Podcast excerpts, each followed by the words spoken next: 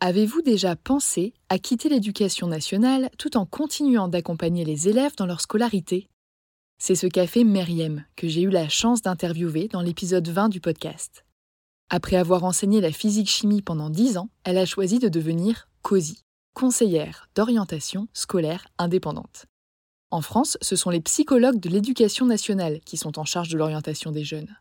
Et on compte environ un psy-EN pour 1500 élèves. Face à ce constat alarmant et à une demande grandissante, Myriam a créé une formation clé en main pour transmettre ses connaissances et ses outils à celles et ceux qui, comme elle, souhaiteraient devenir COSI. Si je vous en parle aujourd'hui, c'est parce que la huitième session de sa formation débute en septembre prochain. Au programme, sept séances de 4 heures de classe virtuelle, durant lesquelles vous bénéficierez d'un enseignement pratique et concret, d'une communauté en ligne, de supports, de ressources et de méthodologies de conférences mensuelles et d'un suivi post-formation trimestriel. Pour faciliter votre organisation, Myriam a mis en place trois groupes de 12 personnes, deux en semaine, un le week-end. À vous de choisir celui qui s'intégrera le mieux à votre quotidien.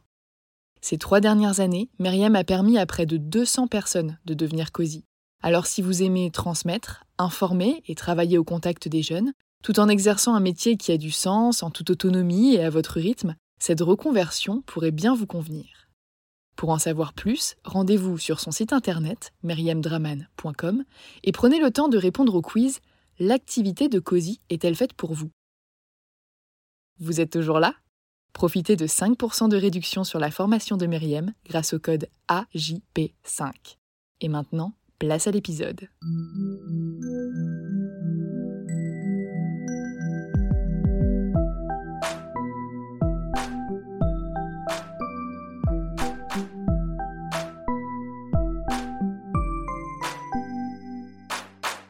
Bienvenue sur Avant j'étais prof, le podcast des enseignants qui ont osé la reconversion. Je m'appelle Florence, j'ai été professeure des écoles pendant 6 ans et j'ai créé cette émission en 2020 pour me motiver à quitter un métier qui ne me convenait plus. Aujourd'hui, je suis rédactrice web SEO à mon compte et j'ai conservé ma casquette de podcasteuse. À travers cette quatrième saison, j'ai décidé de partager avec vous un dimanche sur deux des parcours aboutis de professeurs reconvertis. Dans cet épisode, j'ai le plaisir d'échanger avec Claire. Elle a 28 ans, elle vit en Bretagne et elle a exercé le métier de professeur des écoles pendant 3 ans en Normandie avant de se reconvertir. Aujourd'hui, Claire est ingénieure pédagogique. Elle crée des cours, des évaluations ou encore des certifications. Elle accompagne aussi les formateurs d'organismes sur la mise en place de leurs séances et de leurs séquences, et il lui arrive même d'imaginer un plan de formation à partir d'une demande.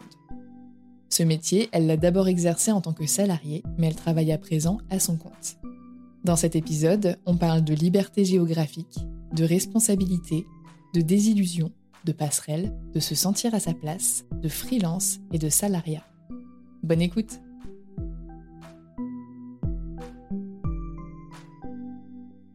Bonjour Claire Salut Florence Oh, merci d'avoir euh, accepté ma proposition à intervenir sur le podcast parce que euh, tu as un métier que tu as exercé de plusieurs façons, on y reviendra, qui intéresse plusieurs de mes auditeurs et auditrices et notamment, et j'en profite pour la saluer, Isabelle qui m'avait euh, demandé de trouver quelqu'un qui était ingénieur pédagogique et donc bah, tu es ma perle rare de ce métier. bah, merci à toi de, de m'avoir invitée. Est-ce que pour démarrer, tu peux euh, te présenter succinctement pour qu'on ait une idée de qui tu es? Euh, Oui, bien sûr. Donc, euh, je suis Claire, j'ai 28 ans. Je suis née, j'ai grandi en région parisienne, puis en Normandie, et je suis maintenant en Bretagne. et donc, j'ai commencé ma carrière professionnelle en étant professeur des écoles en trois ans. Et après, j'ai bifurqué vers la formation professionnelle. Et qu'est-ce qui t'a fait choisir au départ l'enseignement comme euh, métier? Euh, je pense que c'était un petit peu un rêve euh, de petite fille entre guillemets de ce que je me souviens. J'ai l'impression que j'ai toujours voulu être maîtresse depuis que je suis petite. J'aimais beaucoup l'école en tant qu'élève. J'étais plutôt bonne élève. J'avais une certaine admiration entre guillemets pour mes maîtresses et donc j'ai toujours joué un peu à la maîtresse quand j'étais chez moi, à la maison, etc. Donc oui, initialement c'était un petit peu un rêve de petite fille. entre, c'était soit devenir maîtresse, soit devenir vétérinaire. Ah ouais, c'est mignon. Après, ouais, je pense comme beaucoup d'enfants, je pensais que j'avais des rêves très originaux sur mes futurs métiers entre guillemets.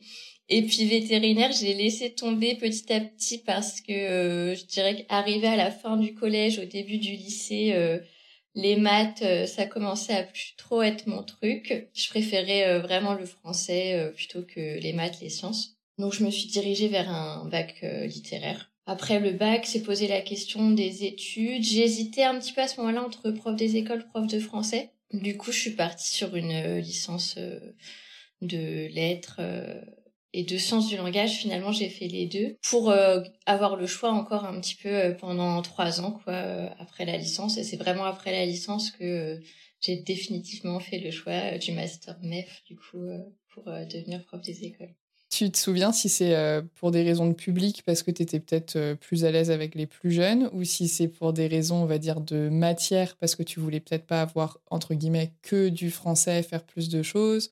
Il y avait un petit peu les deux. Il y avait effectivement le fait de pas vouloir m'enfermer dans le français. Euh, après trois ans de lettres, euh, à faire beaucoup de dissertations, à lire beaucoup de livres, etc. En fait, je me rendais compte que petit à petit, je perdais un peu le plaisir entre guillemets, enfin de lire par plaisir. Et du coup, je voulais pas euh, ne faire que ça, que du français, que de la littérature. Et il y avait aussi le côté pratique entre guillemets parce que dans le secondaire on pouvait être muté un peu partout en France et ça m'inquiétait un petit peu. Je me disais j'ai pas envie euh, bah, soit de retourner en région parisienne que j'avais quitté quelques années euh, plus tôt euh, avec ma famille, soit de muter je ne sais où à l'autre bout de la France. Donc ça me rassurait de passer un concours académique où finalement je ne pouvais que être mutée alors euh, dans mon académie mais finalement euh, ça m'a pas convenu quand même parce que on pourra y revenir plus tard peut-être je sais pas mais la possibilité de pouvoir bouger ça a finalement quand même été un problème euh, même à l'échelle académique pour moi ouais je pense enfin moi, je sais que j'étais bah, petite fille, j'aimerais bien être maîtresse, et puis je m'étais jamais posé d'autres questions. Donc, en fait, j'ai fait tout mon parcours comme ça, ben, un peu comme toi, quoi, directement vers l'enseignement pareil, j'aimais bien l'école, j'avais des bonnes notes, etc. Et je pense que l'idée qu'on se fait de l'enseignement en tant qu'enfant est finalement très différente de ce qu'on trouve, on va dire, sur le terrain, quoi, dans la pratique. Et je sais que moi, par exemple, j'ai grandi donc euh, tout au bout de, la Bretagne, dans le sud Finistère, et dans mon école primaire, à la fin, j'avais un CM1, CM2. Enfin, j'étais moi-même élève en CM1, CM2.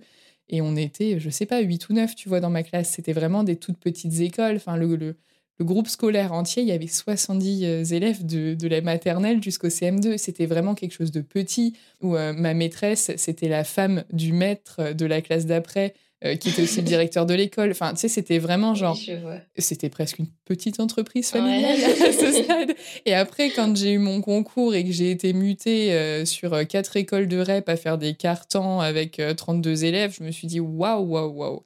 C'est pas du tout comme ça que je l'avais imaginé. Et je pense que quand tu commences à avoir envie de faire ce métier-là en tant qu'enfant, tu as aussi ta projection de toi, ce que tu as vécu en tant qu'élève, et donc qui est très différent. Et, j'imagine que toi, tu as peut-être eu aussi euh, cette fracture qui fait que, bah, oui, il y a tout un côté après euh, pratique et administratif qui convient pas forcément, quoi.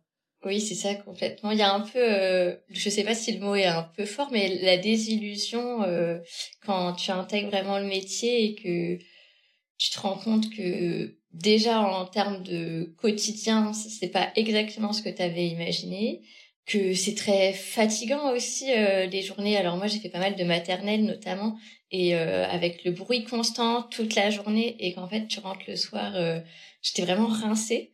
Et puis bah tous les à côté de l'administratif, le côté très hiérarchique de l'éducation nationale le fait qu'en fait, bah, c'est très hiérarchique en même temps, t'as pas vraiment quelqu'un à qui t'adresser pour pouvoir dire, euh, bah, attends, ça, ça va pas, euh, euh, ces conditions de travail là, ça va pas.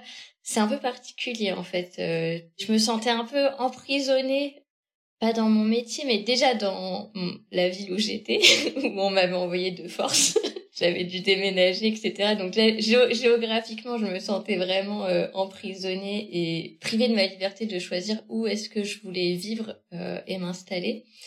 Et en plus, au niveau du métier, euh, je me sentais pas vraiment à ma place. Alors c'est un peu un cheminement petit à petit, mais euh, je dirais qu'il y a eu plusieurs étapes. La première année, j'étais pas forcément dans une école où il y avait une très bonne ambiance. Du coup, je me suis dit, oh, c'est ça l'ambiance des écoles, euh, c'est pas très fun. C'était un peu un tout, quoi. J'avais dû déménager, euh, quitter la ville où j'habitais et du coup, un peu quitter, euh, bah, j'étais, j'étais dans le département de l'Orne, pour ceux qui connaissent la Normandie. Donc, euh, c'est un petit peu isolé, c'est pas là où, où les jeunes vont s'installer. et en plus, j'étais pas hyper épanouie non plus à l'école. Dans ma classe, oui avec mes élèves, oui, mais il y avait trop d'à côté en fait. Euh. Oui, que ce soit l'administratif au-dessus ou même les collègues euh, sur les pauses ou oui, tu te sentais pas à ta place. Enfin, c'est les, les, personnes qui t'entouraient euh, adultes, on va dire, ne te correspondaient pas forcément quoi. Oui, c'est ça. C'était un petit peu un côté déception, on va dire, de ce à quoi je m'attendais. Et puis après l'année d'après, j'étais remplaçante, mais j'étais affectée vraiment dans une école là l'école beaucoup plus sympa, euh, l'ambiance euh, plus sympa aussi, je m'entendais très bien avec mes collègues. Donc ça m'a un peu reboosté. Mais euh, du coup, je me suis rendu compte que j'étais bien finalement les journées où j'étais pas envoyée en remplacement et où j'étais en fait avec mes collègues et c'était génial parce que je faisais un peu de tout.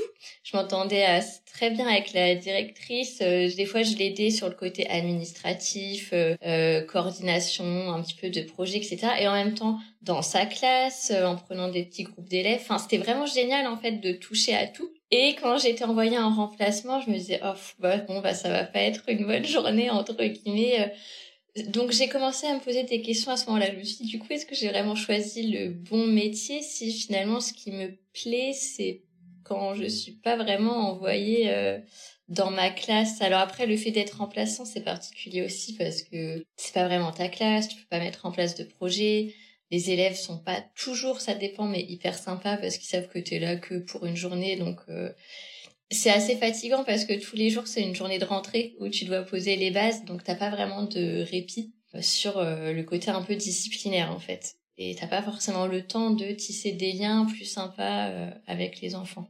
Mais ça m'est arrivé quand même d'avoir des remplacements super sympas. Je pense à un remplacement en CM1, CM2 à la fin de l'année où j'étais restée deux semaines et j'étais super euh, heureuse d'être avec eux pendant deux semaines, etc. Le côté euh, géographique me pesait beaucoup de pas pouvoir. Euh, donc je suis restée trois ans. à chaque fois, je demandais ma mutation, donc je l'avais pas. Euh, J'étais pas hyper difficile. Je demandais souvent si bah, je demandais la Bretagne ou la Normandie, euh, enfin la basse Normandie, mais partout ailleurs, sauf le département où j'étais, quoi. Mais en fait, euh, que ce soit la région Bretagne ou euh, les deux autres départements de Normandie, enfin de basse Normandie, tout était très demandé. En fait, tous les gens qui étaient affectés dans l'Orne, grosso modo, voulaient quitter l'Orne et personne ne voulait y rentrer. Et du coup, ben comme il faut entre guillemets qu'il y ait un entrant, un sortant bah ça donne euh, des années et des années euh, d'attente. Mais moi qui me paraissait complètement euh, enfin inacceptable, je me rappelle de quelqu'un qui a, qui était pas paxé ni marié, enfin qui avait pas de rapprochement de conjoint et qui n'avait pas d'enfant et qui avait obtenu sa mutation après 20 ans, 20 années de demande. Je me suis dit, c'est ta vie en fait que tu sacrifies. Et tout ça, ça a commencé un petit peu à me travailler et à me dire mais euh, enfin moi il n'est pas question que je sacrifie euh, ma vie pour euh, mon métier entre guillemets alors qu'il y a plein d'autres métiers que je pourrais exercer. Je trouvais qu'il y avait un en fait en termes de priorité tu faisais ta vie par rapport à ton travail. Je voyais des collègues du coup qui déménageaient qui s'installaient avec leurs conjoints dans l'ordre moi je ne voulais pas du tout m'installer définitivement dans l'ordre enfin tout ce que j'attendais c'était de partir en fait et euh, au bout de trois ans, en moyenne, il me restait au minimum encore six ou sept années à attendre. Je me suis dit, ça va pas être euh, possible, quoi. ça va pas le faire. que je ne connais pas l'Orne. Je ne sais pas si je suis déjà allée, mais en tout cas, tu ne m'en donnes pas très très envie. en fait, c'est très euh, campagne. C'est très beau. Hein.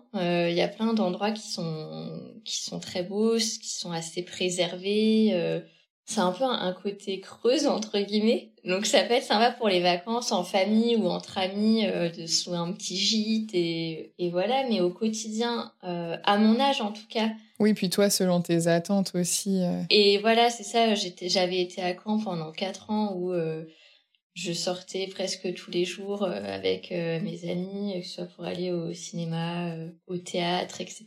Enfin, de me retrouver du jour au lendemain dans la campagne où il se passe pas grand chose, d'avoir deux heures de route à faire pour rentrer le week-end, c'était pas euh, hyper épanouissant quoi. Et en plus je me disais je gâche euh, mes meilleures années de vie entre guillemets. J'avais un peu ce sentiment là de gâchis de me dire euh, je suis jeune, c'est j'ai envie de profiter et je suis là coincée ici à pas à attendre le week-end. J'avais l'impression d'être toujours dans l'attente.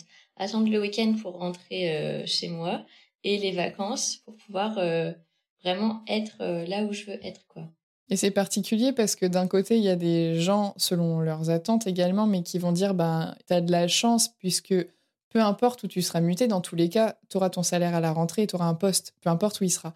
Et dans le privé, ça va pas forcément être le. Les gens auront peut-être peur de ne pas trouver de poste euh, l'année suivante ou après un licenciement ou etc. Et d'un autre côté, quand tu es dans le privé, bah, tu peux choisir où tu vis à condition que tu trouves un travail. Nous, on ne peut pas choisir ça. À moins, bah, peut-être, je crois que les contractuels peuvent refuser des postes plus facilement, mais c'est vrai que quand tu es en début de carrière et que euh, tu as eu ton concours, je sais pas bien comment ça se passe si tu refuses quelque chose euh, au bout de la deuxième année. Je pense qu'après, tu es aussi mal vu peut-être euh, par le secrétariat de l'inspection, tu vois. Enfin... Ouais, bah en fait, à la limite, ce que j'aurais pu faire quand j'ai eu mon concours et que du coup j'ai été affectée dans l'Orne, donc dans le troisième département, euh, il y, avait trois départements au choix, ça aurait pu être renoncer à mon concours à la fin du Master 1 et me dire, bah je le repasse à la fin du Master 2 en espérant avoir un meilleur classement l'année d'après. Mais du coup, t'es pas sûr non plus de revoir ton concours, en fait. Exactement. Puis c'est une autre année pendant laquelle euh, tu révises et tu te prépares. Et si tu l'as pas derrière, c'est aussi une année où sais, tu profites pas de ta vie de la même façon souvent quand tu es dans une année où tu prépares ton concours. L'année de préparation au concours, c'est pas l'année la plus euh, épanouissante. Euh. Surtout si tu dois être indépendante financièrement à la fin, tu as quand même un petit peu la pression de la réussite et, et ou de trouver un, plan B sinon, tu vois. Mais quand tu veux vraiment faire ça depuis longtemps, euh, tu mets souvent toutes tes chances de ton côté, quoi. Oui, c'est ça. Je me suis pas vraiment posé la question. En fait, je me suis dit, bah, j'ai la chance d'avoir eu le concours. je ne vais pas entre guillemets refuser le concours pour le repasser l'année d'après.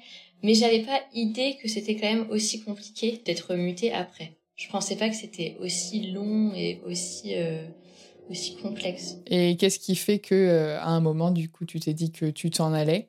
Et est-ce que tu avais déjà une idée en tête pour euh, la suite de tes activités? Alors j'avais pas du tout d'idée pour la suite. ce qui a fait que je me suis dit, euh, il y a eu le Covid en fait, ma, ma dernière année. Ma dernière année euh, en tant que professeur des écoles, c'était euh, l'année du Covid. Et cette année-là aussi, je pense que la troisième année, ça a été un peu la goutte d'eau entre guillemets ou la cerise sur le gâteau, ça dépend comment on voit les choses. Mais je me suis retrouvée du jour au lendemain. Donc c'était, j'étais remplaçante pour une deuxième année donc euh, j'ai fait l'année de stage, euh, j'avais une classe maternelle, et puis ensuite deux années de remplacement. Et euh, je dirais fin septembre, début octobre, j'ai été envoyée, donc au début, on m'a dit pour un remplacement à la journée, juste à côté de mon école de rattachement. J'avais changé d'école de rattachement entre la deuxième et la troisième année. Donc j'y vais, c'était juste à côté, je pars le matin. Et en fait, j'apprends, mais au fur et à mesure de la journée, donc une toute petite école avec une seule classe. Et j'apprends au fur et à mesure de la journée, mais vraiment comme ça, euh, dans la conversation, euh, en discutant avec l'ADSEM, que je remplace, en fait, une remplaçante déjà, qui remplaçait euh, la titulaire de la classe, mais qui du coup est directrice de l'école, puisqu'il n'y a qu'une classe. Et en fait, je comprends que donc la première directrice, elle est en, congé, enfin en maternité, je crois, et celle qui l'a remplacée est enceinte et en gros va pas revenir non plus. Et que du coup, je vais me retrouver en remplacement long, donc en classe de maternelle, euh, ça c'est une chose. Donc c'était un triple niveau, en plus c'était tout petit, petit, grand. Mais du coup aussi avec la fonction euh, de direction. Cadeau. C'est ça. Et euh, mais on me l'a un peu, enfin balancé comme ça entre guillemets, c'est-à-dire que le lendemain j'ai reçu un mail quand même, je crois, même pas le lendemain. Au début, il me redisait, euh, il me rappelait en me disant oui, bah vous y retournez pour une durée indéterminée, mais sans me dire euh, bah du coup vous prenez la direction. Donc j'ai fini par rappeler l'inspection en disant bah qu'est-ce qu'il en est? Parce que du coup il n'y a pas de directeur. Alors, euh, en temps normal, c'est jamais les remplaçants. Quand, quand, un remplaçant remplace un enseignant qui a la direction, c'est quelqu'un d'autre de l'école qui prend la direction, c'est pas le remplaçant. Mais là, comme c'était la seule classe, par la force des choses, c'était forcément moi qui devais reprendre la direction. Et voilà, ça s'est fait comme ça. Donc, je me suis retrouvée un peu du jour au lendemain euh, directrice d'une école sans formation parce que du coup, les formations, elles se font je sais plus, soit à la fin de l'année scolaire précédente, soit au tout début de l'année. Mais moi, comme c'était pas prévu, bah, j'avais pas eu de formation. Et en plus, l'école allait faire des travaux. Donc, il déménageait, fallait déménager la classe dans euh, l'ancien bâtiment de fonction, qui était pas forcément, euh, on va dire, euh, prêt à recevoir une classe au quotidien. La salle était très petite, donc il y avait une partie de la classe qui était dans la cantine, le coin lecture. Et donc, ils attendaient en plus que je euh, leur dise si, euh, si c'était aux normes. La mairie me disait, bah, vous, vous allez nous dire si tout est aux normes? Bah non, en fait, je suis pas électricienne, donc euh, je vais pas vous dire si euh, les prises électriques sont aux normes pour Enfin, je me suis dit, mais qu'est-ce que c'est que ce truc euh... Ouais, c'est dingue quand même, quoi. Ça n'a rien à voir avec tes compétences et c'est quand même des choses euh, importantes, tu vois. Savoir euh, s'il y a des enfants de maternelle, si des prises électriques sont aux normes, ça a son importance quand même. Oui, un petit peu. Et puis, j'avais aucune envie de prendre cette responsabilité-là, enfin, qui n'était pas en plus, enfin, qui ne devait pas m'incomber en plus. Et j'avais eu un petit peu de chance, c'est que je m'étais retrouvée en réunion de direction un petit peu avant les vacances scolaires de la Toussaint, où devait avoir lieu le fameux déménagement. J'en avais parlé à d'autres directeurs du coup, qui en avaient parlé à quelqu'un de l'inspection, et finalement il y avait quelqu'un de l'inspection qui était venu voir euh, l'école et qui avait vu ça avec le maire directement en, disant que voilà c'était pas à moi de, de garantir, de regarder si les prises électriques étaient aux normes et je ne sais quoi. Mais euh, oui, initialement, il voulait aussi que je vienne euh, pendant les vacances de la Toussaint, alors que j'habitais à deux heures euh, pour le déménagement. Enfin, je dis bah non, non, je vais pas venir. Donc ça a été une année un peu particulière. Je me rappelle les vacances de la Toussaint, la première semaine de vacances, j'ai passé une semaine entière à travailler de 8h à 19h le soir tous les jours pour préparer ma période d'après pour pouvoir faire ma direction à côté parce qu'en fait je me rendais compte que du coup comme je découvrais la direction je passais énormément de temps à faire euh, plein de choses, donc je savais pas forcément comment faire. Euh, même s'il y avait qu'une classe, en fait, il y a plein de choses qu'on doit faire, qu'il y ait une classe ou cinq classes dans une école. Donc, j'avais pas de jour, en fait, de décharge. Donc, j'étais tous les jours en classe. Mais, bah, fallait quand même que euh, j'emmène euh, les chèques à la banque. Fallait quand même que je fasse les, les journées tests incendie, etc. Donc, quand on organise ça, il y a tout un papier à remplir, à renvoyer à l'inspection. Il y a toujours l'inspection qui envoie aussi des documents à compléter qu'on doit remplir. Donc je me retrouvais en fait euh, clairement à arriver le matin, euh, je crois que ma classe, je prenais à 8h30, à arriver au moins à 8h, euh, voire à 7h30, sachant que j'avais une demi-heure de route pour venir. Le midi, ben je prenais pas de pause, je passais mon heure du midi à travailler. Et le soir, je rentrais, ben, je restais jusqu'à 19, 20h, ça m'arrivait de partir à 22, 23 heures de l'école, faire une demi-heure de route. Enfin, j'étais sous l'eau. Et du coup je me suis dit bon faut qu'au moins ma période euh, elle soit faite pour que je puisse me consacrer à la direction pendant la période. Puisqu'en maternelle ça va les corrections prennent pas trop de temps. Donc je me suis dit si je prépare tout euh, ça ça va le faire quoi. Mais c'était un rythme très particulier et il y a personne qui t'a épaulé un peu dans ces missions-là, que ce soit l'inspection, un conseiller pédagogue Alors j'ai eu quand même, euh, bah, du coup, euh, pendant la, la réunion là que j'avais pu faire euh, un petit peu avant les vacances de la Toussaint, on en a parlé du coup un petit peu avec les directeurs. Et justement, c'est la première année où ils mettaient en place, je ne sais plus si ça, je ne sais pas si ça se fait toujours, ce qu'ils appelaient, je crois, un coordinateur directeur. C'était quelqu'un qui était vraiment directeur, mais depuis quelques années, et qui avait des heures de décharge pour aller aider d'autres jeunes directeurs. Ça me dit quelque chose. Donc il était venu effectivement pour m'aider à faire, euh, je perds le mot, euh, les dossiers qu'on remplit pour euh, les enfants qui ont des allergies. ah oui, ok. Ouais, tout ce qui est PAI. Oui, voilà, PAI, c'est ça. Pour oh, Ça fait longtemps. ouais, pour moi aussi, tu vois, ça commence un petit peu pour remplir tous les pays parce que pareil, en fait, c'est hyper protocolaire et c'est très important que ce soit bien fait, sinon c'est ta responsabilité qui est engagée. Et moi, bah, j'étais aussi perdue dans euh, comment compléter les pays. Euh, est-ce que j'avais bien récupéré euh, tous les documents, les certificats qu'il me fallait Donc, il était venu m'aider à faire ça. Et ça m'avait bien aidé. Mais voilà, après, sur l'année, c'était beaucoup de charge mentale, de stress. C'est suite à cette année-là, du coup, que tu t'es dit stop, on va faire autre chose? Et bah, du coup, je me suis mis en disponibilité. Pour convenance personnelle? Non, je me suis mis pour euh, suivre mon conjoint, pour être sûre de l'avoir. Euh, j'ai fait, euh, comme je savais que c'était deux droits, la disponibilité pour suivre son conjoint, alors que convenance personnelle, c'est à la bonne volonté de l'inspection. J'ai préféré, donc je me suis paxée avec mon conjoint et j'ai pu demander du coup une, une mise en disponibilité pour suivre mon conjoint. Ok. Et est-ce que aujourd'hui, là, ça fait trois ans que tu avais demandé ta dispo, tu es toujours en dispo ou pas? Oui, je suis toujours en dispo et je l'ai redemandé là pour euh, l'année scolaire 2023-2024. Euh, et ça peut durer jusqu'à Alors, j'ai à chaque fois, je demande pour une année. Donc, euh, je fais toujours la demande pour une année scolaire et j'ai pas en tête le nombre d'années exactes, combien de temps ça peut durer. Je l'ai pas cherché de manière précise en me disant de toute façon ça peut toujours changer, donc je la demanderai euh, année après année jusqu'à ce que ça marche plus. Mais je crois que c'est autour d'une dizaine d'années. Ouais, il me semble de mes souvenirs que tu peux la faire renouveler neuf fois. Donc j'aurais dit qu'en comptant la première année, ça fait dix. Oui, ouais, ça doit être ça. Et comment t'es venue euh, ensuite ou en même temps l'idée de t'orienter vers le métier d'ingénieur pédagogique? Alors en fait, euh, au début, ça s'est fait un petit peu par hasard parce que euh, donc j'ai décidé de, mettre en disponibilité, de faire une pause donc avec mon métier de professeur des écoles. Je suis venue m'installer à Rennes, du coup, en Bretagne mais vraiment sans savoir ce que j'allais faire. En fait, j'avais aucune idée du fait que en tant que prof, je pouvais faire autre chose. Je savais pas du tout ce que j'allais pouvoir faire.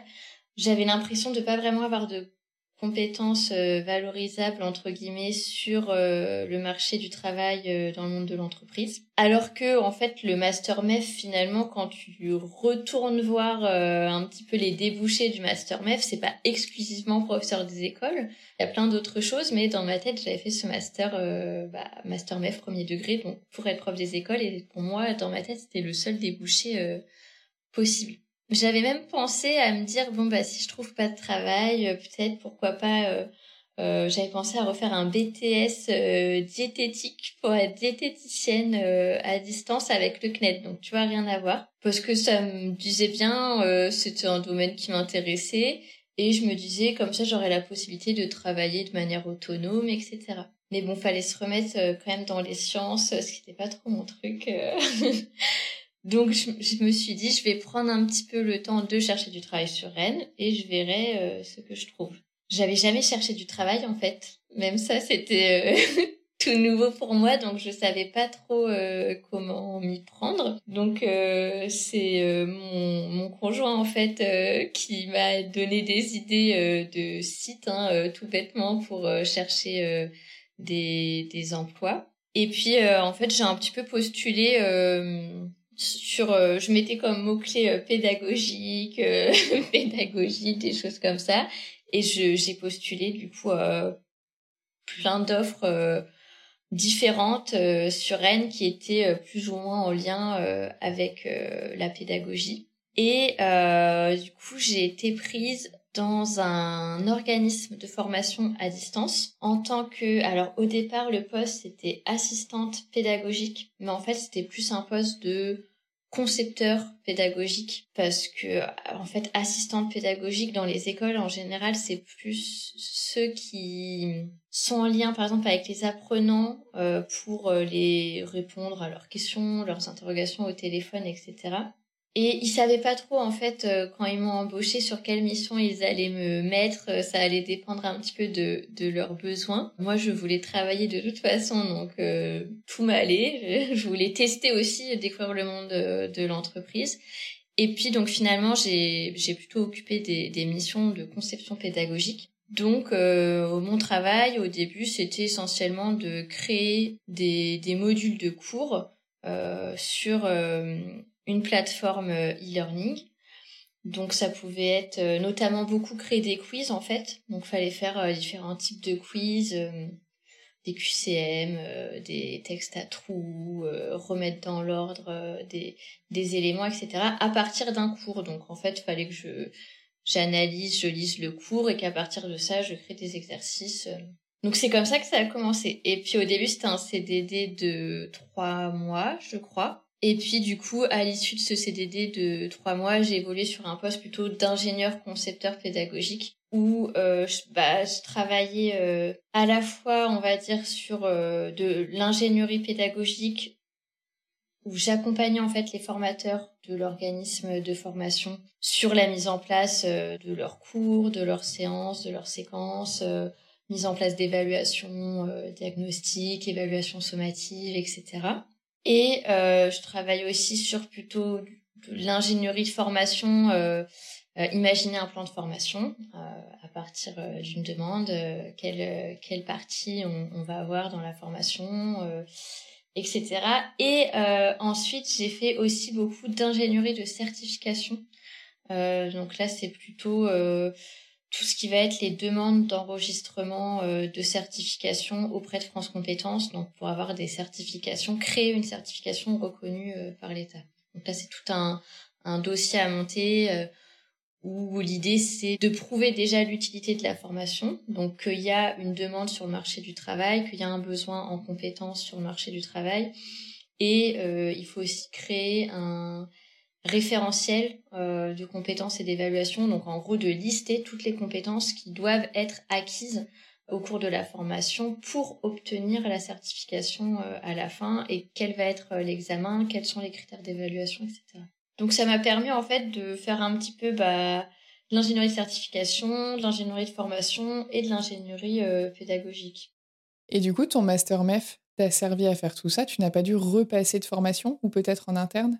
J'ai repassé une formation à la fin, enfin lors de la deuxième année où j'étais vraiment sur l'ingénierie de certification. Parce que on te l'a demandé dans le travail que tu avais ou parce que tu avais déjà en tête de passer à ton compte après? Non, c'était plutôt dans le cadre euh, de la stratégie d'entreprise, en fait, euh, d'acquérir euh, des compétences sur cette thématique-là. Et donc le métier, donc globalement, te plaisait, mais c'est peut-être la façon de faire qui te convenait moins, puisque donc tu es passé de ce métier-là en tant que salarié à globalement quelque chose qui se ressemble beaucoup, mais à ton compte. Qu'est-ce qui t'a fait euh, sauter ce pas-là? Alors, au bout de deux ans, je commençais à avoir le sentiment d'avoir un petit peu fait le tour de l'entreprise dans laquelle j'étais. Il y avait euh, voilà des choses qui me plaisaient moins euh, au bout de deux ans dans mon quotidien dans, dans cette entreprise là et du coup petit à petit a germé l'idée de quitter l'entreprise déjà et ensuite ben du coup je me suis posé la question soit je cherche un nouveau poste ailleurs tout simplement donc dans l'ingénierie la conception pédagogique soit comme j'avais aussi un petit peu cette envie d'un jour me mettre à mon compte, je me suis dit bah j'en profite, c'est le moment. Donc il y a eu un petit peu une hésitation entre les deux, mais je me suis dit bah si je retrouve un nouveau CDI et que j'y suis bien, ce qui était quand même l'objectif aussi si, je changeais euh, de d'entreprise, ce sera peut-être pas forcément évident après de le requitter entre guillemets pour euh, me mettre à mon compte.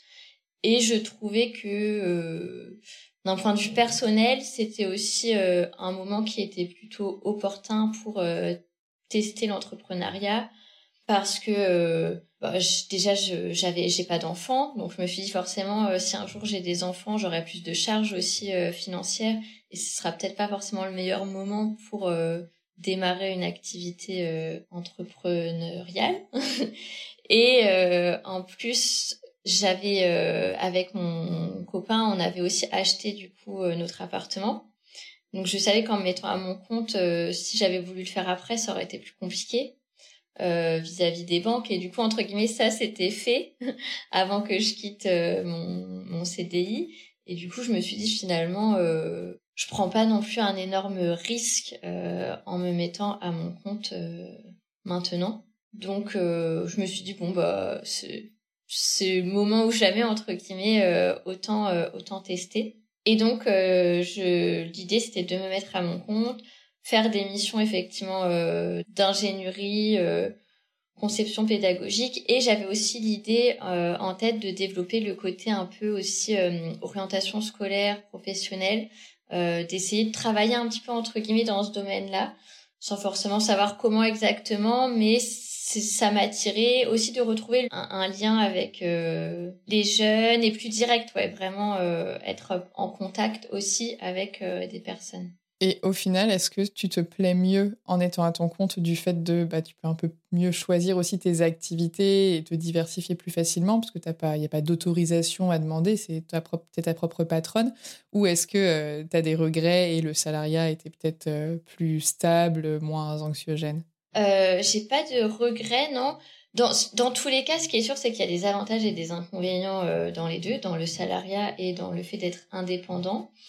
Ce qui est génial dans le fait d'être indépendant, c'est de pouvoir travailler pour différentes entreprises. Et donc, je trouve qu'en termes d'apprentissage, c'est beaucoup plus riche parce qu'on va travailler avec euh, toujours des personnes différentes qui ont des méthodes de travail euh, différentes, qui ont des, des process euh, différents aussi. Donc, on, on, se nourrit un petit peu de, de chaque type d'entreprise.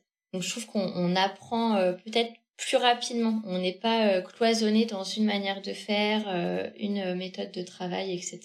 Ensuite, euh, le deuxième gros avantage d'être indépendant, c'est bah, l'autonomie dans l'emploi du temps, dans la manière de travailler.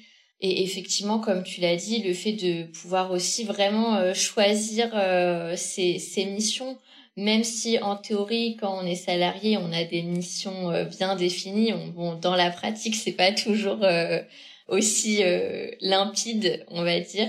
Donc, c'est ça les, les, gros avantages. Effectivement, en inconvénient, surtout les premières années, il y a une stabilité qui est moindre en financièrement parlant que quand on est salarié, ça c'est sûr. Donc, faut être prêt aussi à ça. Et euh, c'est pas une obligation non plus euh, de se mettre à son compte. En ce moment, je trouve qu'il y a un petit peu une mode du freelancing, euh, du fait d'être indépendant. Ça peut ne pas convenir à des personnes et c'est pas grave et c'est normal et le salariat c'est très bien aussi. Et c'est pas aussi parce qu'on se met euh, à son compte qu'on ne peut plus revenir en arrière un jour. Enfin, moi, je me mets pas de pression là-dessus.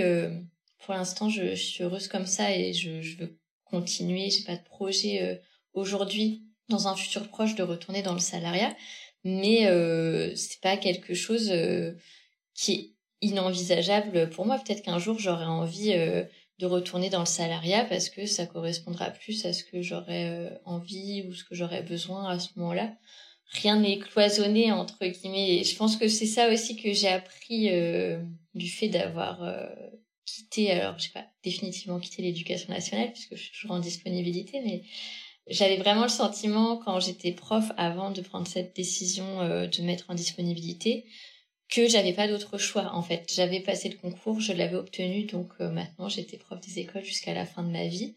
Et j'avais pas vraiment d'exemple autour de moi dans mes collègues. J'avais que des collègues qui, bah, les collègues qui étaient plus âgés que moi avaient fait ça toute leur vie. Personne ne parlait de faire autre chose. J'avais l'impression que c'était vraiment, euh, il y avait un petit peu le côté vocation. Si tu t'interrogeais sur le fait de faire autre chose, c'est qu'en fait, euh, t'avais pas choisi le bon métier et que t'étais pas à ta place, hein. et que t'avais un peu fait une erreur, alors que bah pas forcément. On peut vouloir tester différentes choses et. Euh... Ouais, puis on peut changer d'avis aussi, quoi. Ce qui te plaisait euh, quand t'avais 20 euh, ans et que tu passais les concours n'est peut-être plus ce qui te plaît quand t'as 40 ans. Tout comme t'aimes pas le même type de vacances et t'aimes pas le même type de personnes et t'aimes pas les mêmes aliments, tu vois. On a le droit de changer. Mais c'est vrai que, euh, enfin, je suis d'accord avec ce que tu dis. Il y a ce côté où euh, l'enseignement c'est censé être ta passion, et donc euh, si tu penses à changer, c'est que ça te plaît plus, et donc c'est que t'es plus passionné. Et est-ce que ça fait de toi une mauvaise personne? Est-ce que t'aimes plus les enfants? Est-ce que tu t'es trompé? Est-ce que en fait non, on peut juste changer d'avis. On peut même entre guillemets se tromper. Après, il y, y, a pire comme erreur dans la vie, tu vois. Mais on peut très bien faire ces cinq années d'études et après tes cinq années d'études, bah, te retrouver prof et te dire, moi je sais qu'après la deuxième année, j'étais là, mais en fait, ça me plaît pas. Et je m'étais dit la première fois, bah, c'est peut-être le type de poste. Puis la deuxième fois, bah, c'est peut-être l'affectation. Puis je sais que ma sixième année, j'ai eu le poste euh, idéal, une école pas loin de chez moi. C'était la première fois en six ans que j'avais pas de la rep. J'avais ma propre classe à l'année, un niveau que j'aimais bien, des collègues super cool, un bâtiment génial. Franchement, tout était parfait. Ben, j'étais euh, toujours pas heureuse. Et du coup, c'est là que je me suis dit, mais en fait, ça ne me convient pas parce que c'est pas euh, comme ça que je l'avais imaginé. Et puis, et puis on se connaît pas parfaitement aussi à l'âge où on termine ses études et où on fait ces choix-là. Tu vois, c'est dur de choisir quelque chose pour toute sa vie. Enfin, tu peux pas savoir ce que tu vas aimer euh, dans 30 ans. Ouais. Puis je trouve qu'il y a le côté concours aussi. Comme c'est un concours, c'est euh, souvent on te dit "Oh mais t'as eu le concours, euh, c'est tellement dur, maintenant que tu l'as, ce serait tellement dommage que t'arrêtes." Oui, et le fait qu'on soit beaucoup à penser qu'avec le master MEF, on peut rien faire d'autre. Et tu vois, quand tu disais tout à l'heure euh, que tu avais regardé la liste de tous les métiers possibles, c'est quelque chose que je n'ai jamais fait. Donc moi, je ne peux pas te dire, bah maintenant je sais qu'il y a ingénieur pédagogique, mais tu vois, je ne peux pas te dire ce qu'on peut faire d'autre avec un master MEF. Et même, j'ai remarqué que dans les offres d'emploi, parfois, euh, dans les, les offres d'emploi d'ingénieur pédagogique ou concepteur, dans le, la formation euh, qu'ils recherchent, souvent, il y a le master MEF. Ils mettent parfois master ingénierie de formation ou master MEF. Je l'avais vu dans une annonce euh, que j'avais vu passer sur LinkedIn l'année dernière. C'était une office de tourisme qui cherchait quelqu'un pour euh, animer des groupes, un peu faire des, tours de la ville, faire visiter euh, des églises, des musées, des machins. Et il y avait compétences, il y avait enseignement, pédagogie, patience, gestion de groupe. Et tu sais, je lisais le truc, j'étais là, mais en fait, ils cherchent un prof. Oui, dans le côté culturel aussi, un petit peu parfois. Ça peut matcher que ce soit dans, le, dans ta première partie de reconversion dans le salariat ou euh, dans la seconde partie où tu es à ton compte, est-ce que tu as l'impression de plus ou de moins travailler que lorsque tu étais prof? Euh, Alors quand j'étais salariée, j'ai eu vraiment l'impression de moins travailler. Même au début, j'avais l'impression, euh, pas d'être en vacances, mais je trouvais ça génial de d'arriver euh, à 9h le matin. Et à 9h tu prenais le travail. C'est-à-dire que quand t'es prof c'est 6 et 8h30 je vais arriver à 8h10 pour avoir le temps de préparer ma classe machin. Et à 17h c'était fini. Je rentrais le week-end. Je pensais pas au travail ce qui n'était pas le cas avant. Je, je ne travaillais vraiment pas en fait. J'étais vraiment en week-end. Ça c'était exceptionnel la découverte de ce que c'est un vrai week-end où en fait euh, tu ne penses pas du tout à ton travail et pareil pour les vacances, même si effectivement j'avais beaucoup moins de vacances puisque j'étais sur du 5 semaines euh, à peu près. Euh, donc un, un, rythme classique euh, de salarié j'avais l'impression du coup euh, déjà d'avoir beaucoup moins besoin de vacances parce que j'étais moins fatiguée. Alors au début parce qu'après quand je suis, je suis passée vraiment d'assistante à ingénieure conceptrice pédagogique, petit à petit il y a eu beaucoup plus de charge mentale, de charge de travail, de responsabilité et euh, du coup euh, ça m'a un peu moins plu petit à petit aussi parce que je trouvais qu'au niveau du, du salaire c'était pas forcément euh, aligné avec l'investissement qui était nécessaire un petit peu pour faire l'émission. Et ça a aussi participé à, euh, bon bah quitte à, à, travailler comme ça autant que je travaille pour moi. Mais c'est vrai qu'au début, euh, non, je trouvais ça, je ressentais beaucoup moins le besoin de vacances. Je me sentais pas euh, fatiguée. Donc le fait de tout le monde me disait mais tu ça va pas le faire. T'es habitué à avoir plein de vacances, là tu vas te retrouver avec cinq semaines de vacances. mais non, pas du tout. Je je me demandais même pas quand quand étaient mes prochaines vacances en fait je me posais pas la question. Euh, donc euh, non, non, vraiment l'impression de, beaucoup moins travailler euh, au début et d'avoir vraiment en fait des temps marqués, c'est-à-dire le travail et le non-travail. Enfin, le... alors que je trouve qu'en tant que prof, euh, moi tout le temps le week, bah, je travaillais les vacances, le week-end. Quand j'allais euh, en librairie, euh, je regardais les livres que je pourrais acheter pour mes élèves. Enfin, j'avais toujours la classe en fait dans un coin de ma tête. Et après, en tant qu'indépendante, c'est complètement différent. Je pense qu'en termes d'heures, je travaille au moins autant que quand j'étais salariée Peut-être pas autant que quand j'étais prof. Ça, je pense pas par contre. Je travaille moins en termes d'heures que quand j'étais prof. Mais autant que quand j'étais salariée. Mais par contre, il y a une liberté de l'emploi du temps qui, moi, me donne l'impression que je travaille moins. Parce que, euh, bah, si je veux aller euh, faire mon cours de pilates euh, à 10 heures le matin, à l'heure où du coup il y a personne, bah je peux et voilà, je travaille plus le midi, je prends une plus petite pause, je travaille plus tard le soir. Enfin cette liberté de vraiment pouvoir euh, agencer ton emploi du temps moi ça me je trouve ça génial. Puis aussi le côté euh, je trouve que du coup tu ne passes pas à côté de moments entre guillemets euh, précieux parce que bah c'est tout bête mais si tu as de la famille qui passe dans le coin c'est pas prévu euh, que t'as pas vu depuis longtemps, bah tu peux dire ah bah pas de souci, euh, je suis je suis dispo cet après-midi. Alors ça ah, ça m'arrive d'avoir euh, des calls de prévus, des réunions etc. Mais mais ça reste pas la majorité du temps. Et du coup tu peux te rendre disponible très facilement. Alors que bah quand tu es prof ou quand j'étais salarié, bah non c'est comme ça. T'as ta journée de travail. si tu voulais poser une journée, fallait t'y prendre avant. Et quand t'es prof, bah là, tu peux même pas poser de journée. Donc, on est carrément dans un autre. Euh, La question ne se pose pas. Donc, euh, oui, j'ai cette sensation d'avoir plus de hum, pouvoir entre guillemets euh, sur ma vie, ce que je fais, de mon temps, etc. Et ça, je trouve ça très précieux. Je suis assez d'accord avec toi parce que la première année où j'ai commencé à travailler à mon compte, je n'ai jamais autant vu ma famille et mes amis et vraiment avec plaisir. C'est-à-dire que si on allait, euh, je sais pas, boire un verre puis manger ensemble, bah, j'étais plus celle qui à 22h regardait sa monstre en se disant genre oh là là mais ce serait bien de rentrer là parce qu'il me reste quand même quelques copies et puis du coup je vais être fatiguée demain puis il faut que j'arrive en avance parce que comme il y a la sortie piscine il faut accueillir les parents pour tu vois je me disais tout le temps plein de trucs où euh, T'as toujours un petit quelque chose à faire, tu vois, et ça, s'arrête jamais. Alors que là, euh, c'est vrai que bah, l'année dernière, euh, j'étais pas en France, mais c'est aussi un avantage de la liberté géographique maintenant en étant à mon compte. Mais l'année d'avant où j'étais en France, et ouais, j'ai jamais vu autant euh, mes amis, ma famille. J'allais chez ma grand-mère plusieurs jours consécutifs avec mon ordi si jamais j'avais besoin de bosser. Je passais beaucoup plus de temps chez ma mère aussi en Sud Finistère et je sortais trois, quatre fois par semaine voir mes copains, alors que d'habitude quand je rentrais de l'école, bah déjà, il était euh, au moins 19h. Donc, euh, tu arrives, tu es KO de ta journée, euh, tu as eu du bruit toute la journée, mais moi, j'avais aucune envie d'aller boire un verre, quoi. Enfin, donc, c'est pas du tout, t'es pas dans la même dynamique. Et puis, comme tu dis, ouais, là, tu peux te rendre disponible plus facilement. Nous, on a pas mal de, de copines qui bossent dans le milieu médical et qui ont leur lundi, euh, ben moi du coup ça me dérange pas de bosser un dimanche si je peux voir mes copines le lundi, tu vois, je m'en fiche.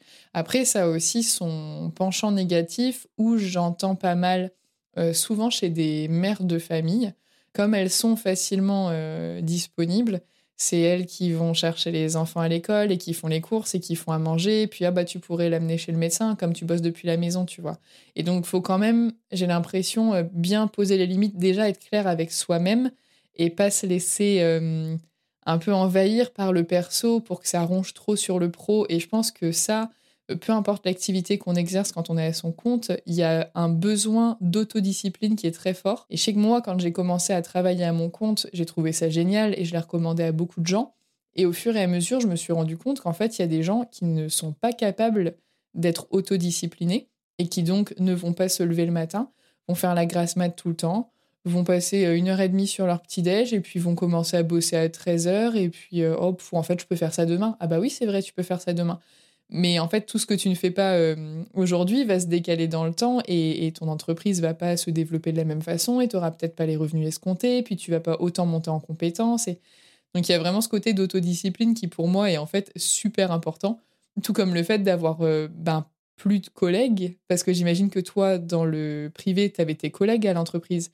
Mais là maintenant, du coup, tu travailles toute seule principalement. Je travaille euh, toute seule, ouais. Du coup, ça, c'est vrai que il y a la gestion effectivement de l'autodiscipline, comme tu disais. C'est à toi de te donner en fait tes propres objectifs. T'as plus ton supérieur, ton manager qui est là pour te donner tes objectifs, des délais, etc. Donc c'est à toi de le faire euh, pour toi-même. Et après, la gestion effectivement de la solitude de l'entrepreneur, enfin du solopreneur. Alors moi, au début, je l'ai pas, enfin même encore maintenant, je le ressens pas vraiment parce que du coup, j'ai ma vie sociale euh, à côté. J'ai gardé contact avec euh, certaines de mes anciennes collègues, euh, donc je les vois plus ou moins régulièrement. Enfin, il y en a une avec qui je déjeune au moins une fois par mois le midi une autre avec qui je vais boire des verres de temps en temps, où on va courir ensemble. Et j'ai aussi euh, mes amis euh, à côté, ma famille, etc. Donc je me sens pas forcément seule. Euh, je trouve ça plutôt un... Enfin moi j'aime bien travailler seule. je trouve que au moins tu es, seul responsable de ce que tu produis, de ce que tu fais, etc. Par rapport à ça, moi, c'est pas forcément le fait d'être seul, de travailler seul qui peut me gêner, c'est de toujours être euh, au même endroit, entre guillemets, toujours être à la maison. Euh, et du coup, pour ça, je, soit quand je bouge pour euh, travailler, par exemple, en ce moment, je travaille pour une école pas loin de Rennes, donc je fais aussi des, des missions en présentiel. Donc, je vais sur le lieu de l'école, j'anime des ateliers de formation. Donc là, je, je bouge, donc euh, c'est un rythme qui me convient. Euh, le matin, je travaille à la maison, l'après-midi, je vais à l'école.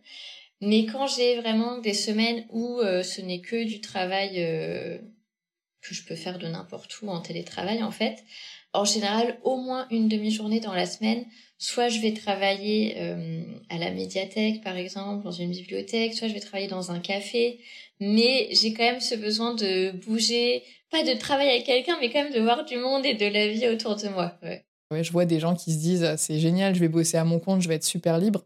Et en fait, euh, bah, peut-être que le salariat ou peut-être que le fonctionnariat, finalement, leur irait mieux. Mais c'est ouais, des fois quand tu le fais que tu vois que ah, bah, je me suis peut-être trompée. Expérimenter et en soi, euh, se dire aussi qu'il n'y a pas de modèle absolu à suivre. Tu peux même, pourquoi pas, euh, avoir un CDI à mi-temps et l'autre moitié du temps être à ton compte et faire les deux. Enfin, chacun euh, doit expérimenter un petit peu pour euh, trouver ce qui lui convient euh, réellement, sachant que ça peut aussi évoluer dans le temps, que rien n'est figé. Oui, complètement. Financièrement, donc sachant que tu peux donner des chiffres ou pas, parce que chacun est plus ou moins à l'aise avec l'argent, est-ce que tu te souviens quand tu as quitté l'enseignement et que tu es passé sur ton CDI, qui était au départ du coup un CDD, est-ce que tu te souviens si tu gagnais globalement la même chose ou plus ou moins? Et est-ce que ça a changé ça quand tu es devenue indépendante? La troisième année, j'avais un salaire, du coup, la plupart du temps de directrice.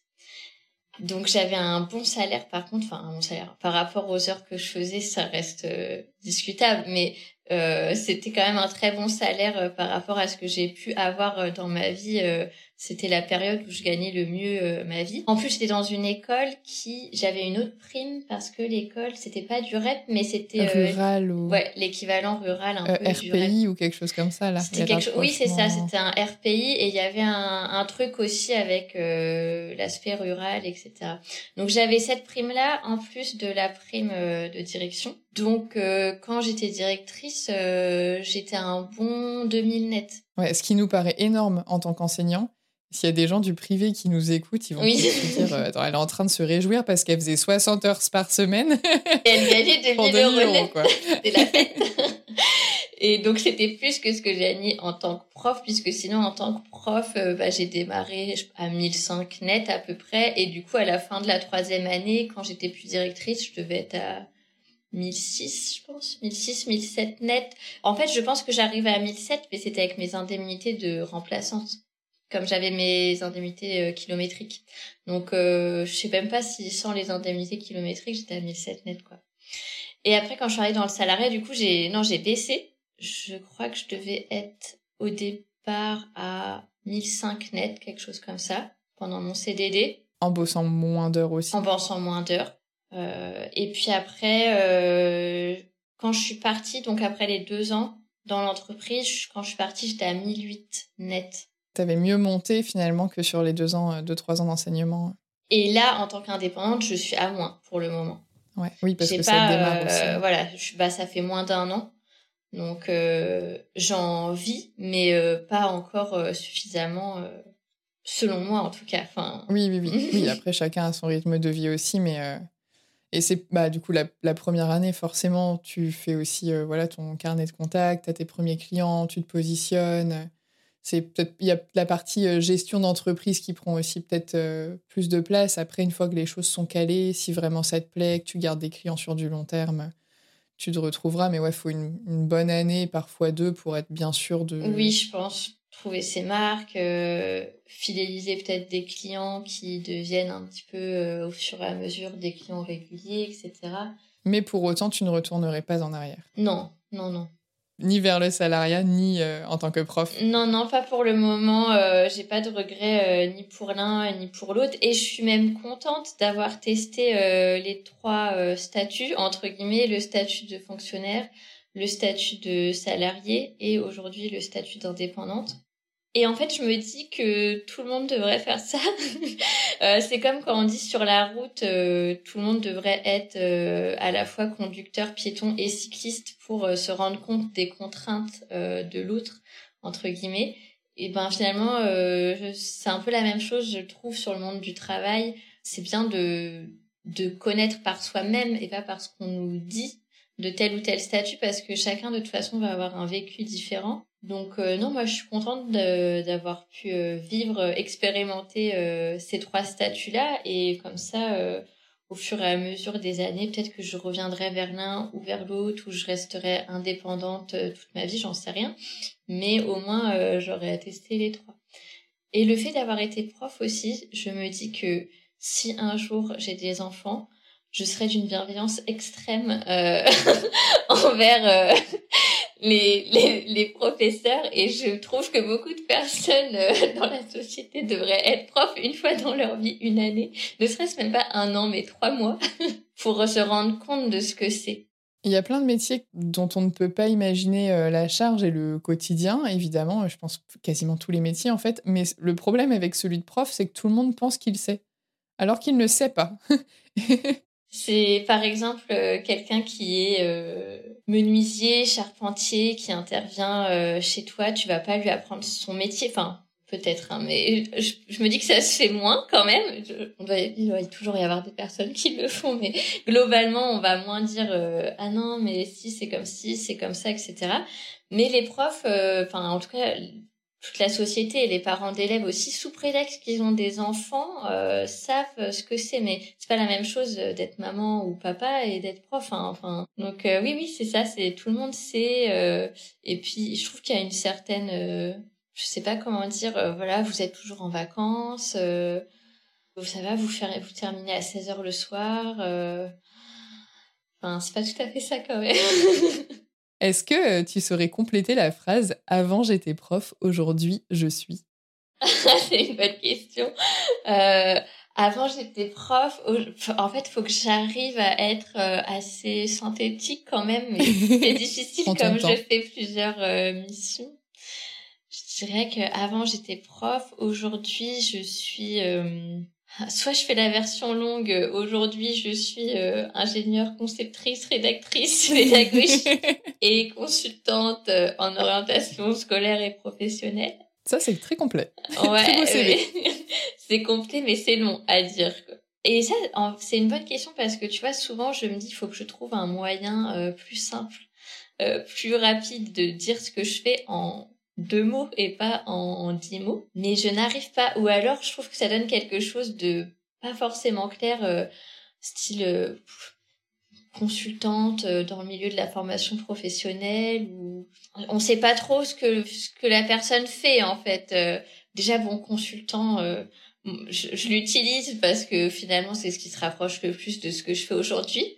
Mais moi-même, j'avais un peu un a priori sur ce mot, entre guillemets, où tu as l'impression qu'il est utilisé un petit peu euh, à toutes les sauces.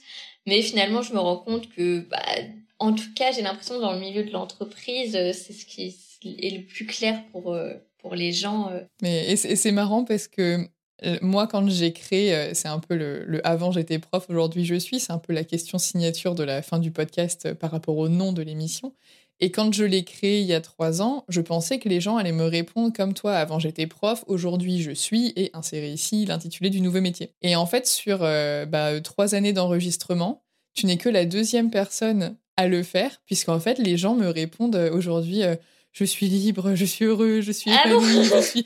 Oui, et en fait, je me souviens, ça m'avait marqué la première année où je l'ai fait. Je me suis dit, ah, ben ça, je l'avais pas du tout anticipé. Ah oui je pensais qu'ils allaient me donner leur intitulé, tu vois, que ça allait m'aider à trouver mon titre. Et, en fait, non, pas du tout. Les gens, euh, souvent, quand t'en arrives à la reconversion, c'est pas juste pour tenter autre chose, tu vois. C'est souvent que t'es arrivé quand même au bout de quelque chose et parfois un peu dans la douleur. Et donc, tu sens qu'il y a vraiment un, soulagement et une libération. Euh, donc, euh, donc c'est rigolo, ouais. ça me change. C'est bien, tu as saisi, ça c'est ton côté ingénieur, ça, tu as saisi l'essence de base. oui, mais du coup, je sais pas si ma réponse était très euh, synthétique. Elle est très bien ta réponse. Globalement, il n'y a pas, justement, ça fait très prof de dire ça, mais il n'y a pas de bonne de mauvaise réponse. Chacun fait comme il veut. Toutes les réponses sont acceptées. Mais euh, bah, en tout cas, euh, merci beaucoup Claire pour bah, euh, bah, ta, patience, ta transparence, puis pour avoir partagé ton expérience. Et je pense que tu vas faire des heureux et des heureuses parce que c'est un métier qui, comme ça se rapproche de ce qu'on sait faire en étant prof, ça a appelé à pas mal de monde. Donc merci pour ça. De rien, merci à toi.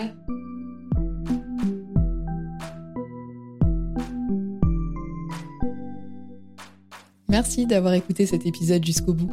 S'il vous a plu, abonnez-vous pour ne pas rater les prochains. Pour m'aider à faire connaître le podcast, vous pouvez le noter et le commenter sur votre application d'écoute. Et je vous invite également à le partager avec vos proches, vos collègues et sur vos réseaux sociaux. Pour soutenir mon travail, je vous donne rendez-vous sur Tipeee, une plateforme de financement participatif dont vous trouverez le lien dans la description. Les dons y sont possibles à partir d'un euro, et comme l'an dernier, je remercie du fond du cœur toutes les personnes qui soutiennent ce projet et grâce à qui vous avez pu écouter un nouvel épisode aujourd'hui. Retrouvez l'actualité du podcast sur Instagram et Facebook, at avant prof, ainsi que les sujets abordés dans la description de l'épisode. Et pour en savoir plus sur les coulisses de l'émission ou sur ma propre reconversion, inscrivez-vous à la newsletter. À bientôt!